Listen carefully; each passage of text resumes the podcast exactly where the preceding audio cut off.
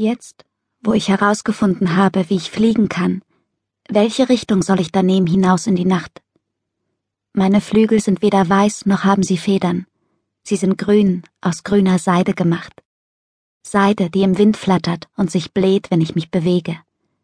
Zuerst fliege ich einen Kreis, dann linienförmig und schließlich in selbst erfundenen Formen.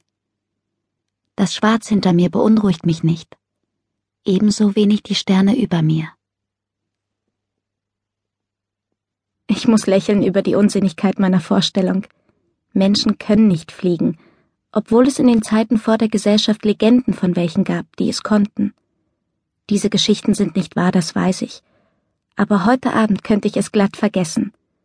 Der Airtrain gleitet so ruhig durch die sternklare Nacht und mein Herz klopft so schnell, dass ich das Gefühl habe, jeden Moment hinauf in den Himmel fliegen zu können.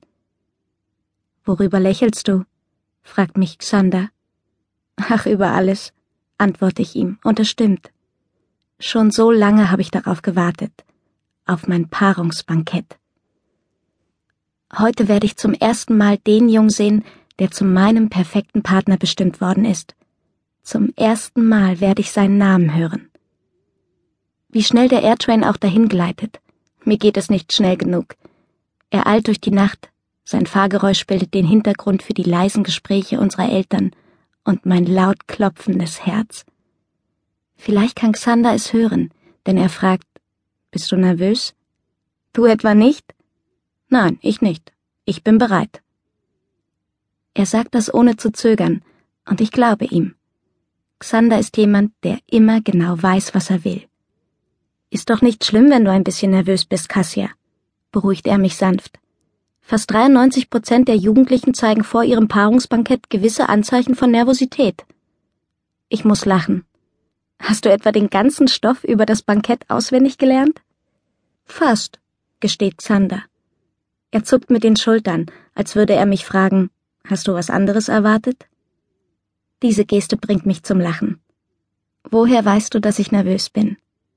Weil du das da andauernd auf und zuklappst, sagt Xander und zeigt auf den goldenen Gegenstand in meiner Hand. Ich wusste gar nicht, dass du ein Artefakt besitzt. Einige Schätze aus der Vergangenheit sind bis heute im Umlauf. Es ist jedem Bürger der Gesellschaft erlaubt, ein Artefakt zu besitzen, aber sie sind sehr selten. Ich habe es auch erst vorhin bekommen, erzähle ich ihm. Großvater hat es mir zum Geburtstag geschenkt. Es hat seiner Mutter gehört. Wie nennt man das? fragt Sander. Puderdose, sage ich. Ich mag diesen Namen und den Klang, wenn man das Wort ausspricht. Puderdose. Was bedeuten die Initialen und die Zahlen? Ich weiß es nicht genau, sage ich und fahre mit dem Zeigefinger über die Zahlen 1940, die in die goldene Oberfläche der Puderdose eingraviert sind. Aber sieh mal, sage ich und lasse die Dose aufschnappen. Sie hat einen kleinen Spiegel aus echtem Glas und eine flache Einbuchtung, in der die ursprüngliche Besitzerin Puder aufbewahrt hat. Ich lege jetzt die drei Notfalltabletten hinein, die jeder von uns immer bei sich trägt. Eine rote, eine blaue, eine grüne. Wie praktisch, sagt Xander. Als er die Arme ausstreckt, bemerke ich, dass er auch ein Artefakt besitzt.